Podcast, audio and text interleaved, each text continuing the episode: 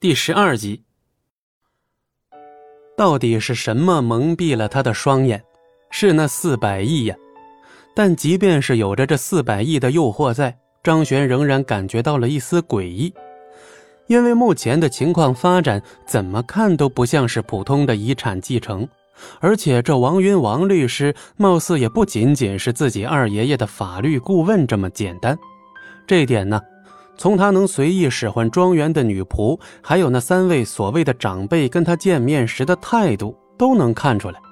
不过，这么一心为自己，到底是图啥呢？高额的律师费吗？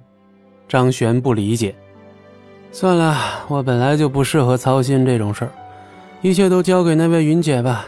毕竟二爷爷能够将遗产这事交给他，想必他一定能胜任这个任务。想的有点头疼的张璇，干脆不想这些乱七八糟的事儿了。毕竟云姐这么可靠，哪里还需要他来操心这些有的没的？再说了，他的目的不就是为了继承遗产，然后享受生活吗？现在这豪华庄园里的一切还不够他享受的吗？早上和王云一起吃早餐的张璇一边喝粥一边问：“哎，云姐，那个遗产继承程序要走多久啊？”正在剥着鸡蛋壳的王云好奇地看了张璇一眼，停下了手中的动作。急了？四百亿嘛，肯定有点急啊。面对这么个精致大美女，张璇总觉得在她面前谈钱挺俗的。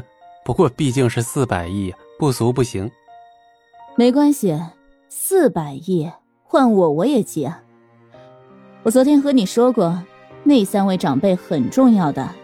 因为有些资产就是他们在打理，所以现在的话，即使有些资产，比如说保险公司的股份，这些东西，即使转移到你的名下，你也只拥有名义上的拥有权，而没有实质上的管理权。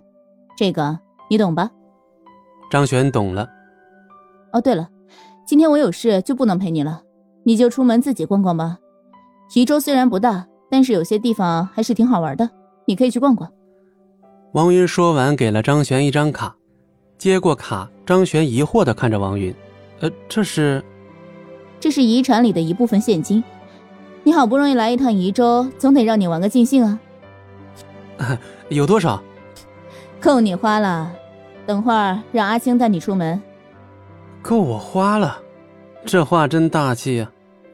摸着手中这张白色银行卡，张璇觉着沉甸甸的。这就是金钱的分量。少爷，今天就由我来带你领略一下宜州的风光吧。一身女仆装的阿青突然出现在他的身旁，张璇呆呆的回了一句：“啊，好。”哪怕是住了几天，张璇依然觉得这一身女仆装配的美女啊，冲击力还是真的有点大。看着张璇呆呆的样子。叫阿青的女仆一下没忍住笑出了声，张璇顿时就涨红了脸，不好意思的低下了头，有点小尴尬。这爱美之心，人皆有之嘛。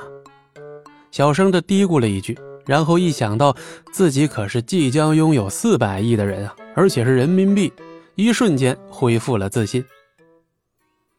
台心市紫禁城博物馆，张璇看着漫山遍野的人群，心中很是悲伤。大老远来的，为什么要看这个呀？自己这样一个俗人能看得懂吗？转过身来，眼角的余光好像看到一个熟悉的身影。张璇回过头去，却是没有任何的发现。哎，眼花了吗？嗯，明明感觉很熟悉啊！嘟囔了一句，坐回车里。张璇开始期待阿青将要带他去的地方了。我倒是知道一个好玩的地方，可是那地方要到晚上了才好玩。现在才中午呢，你看着安排呗。张璇很无所谓，吃饭、看电影、逛商场。而张璇也是发现了，有钱人的感觉是真的爽啊！想买什么就买什么，挑完东西直接来一句刷卡，动作简直太帅了。